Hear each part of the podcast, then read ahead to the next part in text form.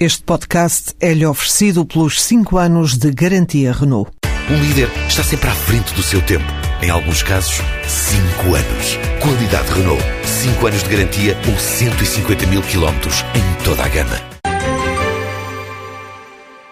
Nem o mercado da dívida, nem o mercado acionista português reagiram à remodelação em curso. A notícia surgiu em cima do fecho das bolsas, mas pouco ou nenhuma reação provocou no universo dos investidores. Uma informação que domina a atualidade na TSF. Portugal vai ter o primeiro hotel dedicado ao chocolate. Trata-se de um investimento de 3,4 milhões de euros, dos quais 2,2 milhões são comparticipados por fundos comunitários através de uma candidatura que os promotores apresentaram ao Instituto do Turismo para recuperar o histórico edifício da centenária fábrica da Avianense, da qual já só resta a fachada. Além do alojamento, com 18 quartos, vai ter a área de restauração com capacidade para 50 pessoas, também um centro interpretativo que inclui alguma maquinaria que restou da antiga fábrica, ainda uma loja gourmet e tratamentos de chocoterapia. De acordo com Goretti Silva, a gerente da empresa na Rota do Chocolate, a obra em curso vai permitir a abertura do hotel temático de 4 estrelas a 1 de abril de 2014, a data em que a fábrica completaria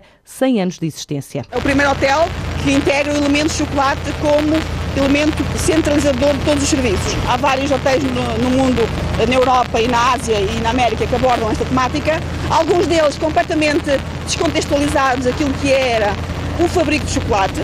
Este é o primeiro que de facto aproveita uma instalação, uma pré-existência associada ao fabrico de chocolate, uma fábrica de fabrico de chocolate prevista para abril de 2014, também coincide com o centenário de abertura da fábrica avianense, 1914. Então, temos aqui um, espaço de 100 anos e toda a transformação que este espaço uh, sofreu, desde a criação da fábrica, à saída da fábrica e ao aparecimento deste empreendimento, é todo ele inovador por reunir tantas valências. O novo empreendimento estima criar 19 postos de trabalho.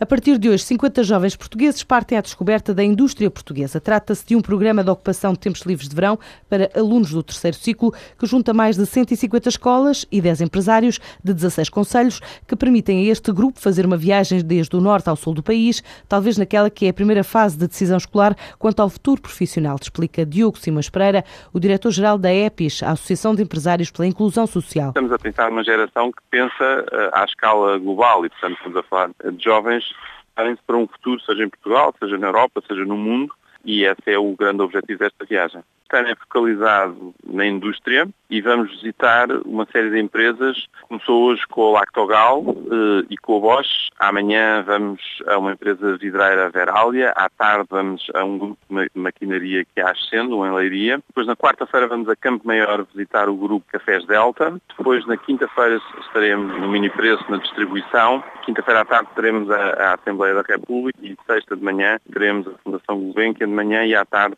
a Joana Vasconcelos. Portanto, é um programa ambicioso, vai de norte a sul, começámos em Matosinhos, fomos a Vila do Conde e vamos descendo até chegarmos a Lisboa, com uma passagem pelo Alentejo, este ano Campo Maior, pela primeira vez. Nesta viagem, a maioria tem 14 ou 15, esperamos que possam ajudá-los a escolher uh, à primeira e bem um caminho para a sua formação profissional. Até sexta-feira vai ser uma semana para estes 50 jovens que integram a Rota das Vocações de Futuro visitarem várias empresas, fábricas e até a Assembleia da República.